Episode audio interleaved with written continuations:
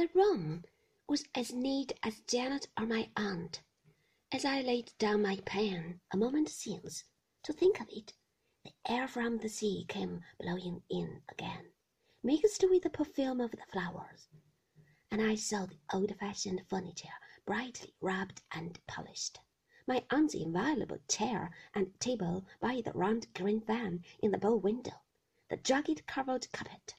the cat, the kettle-holder, the two canaries, the old china, the punch bowl full of dried rose leaves,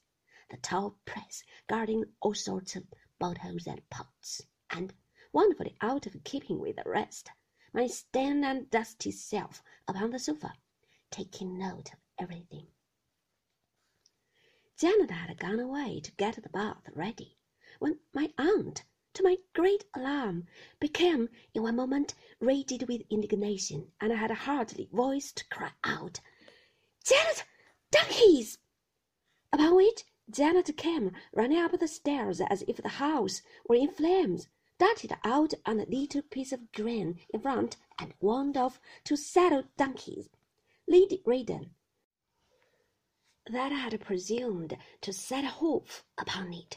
while my aunt, rushing out of the house, seized the bridle of a third animal laden with a bestriding child, turned him, led him forth from those secret precincts, and boxed the ears of the unlucky urchin in attendance who had dared to profane that hallowed ground.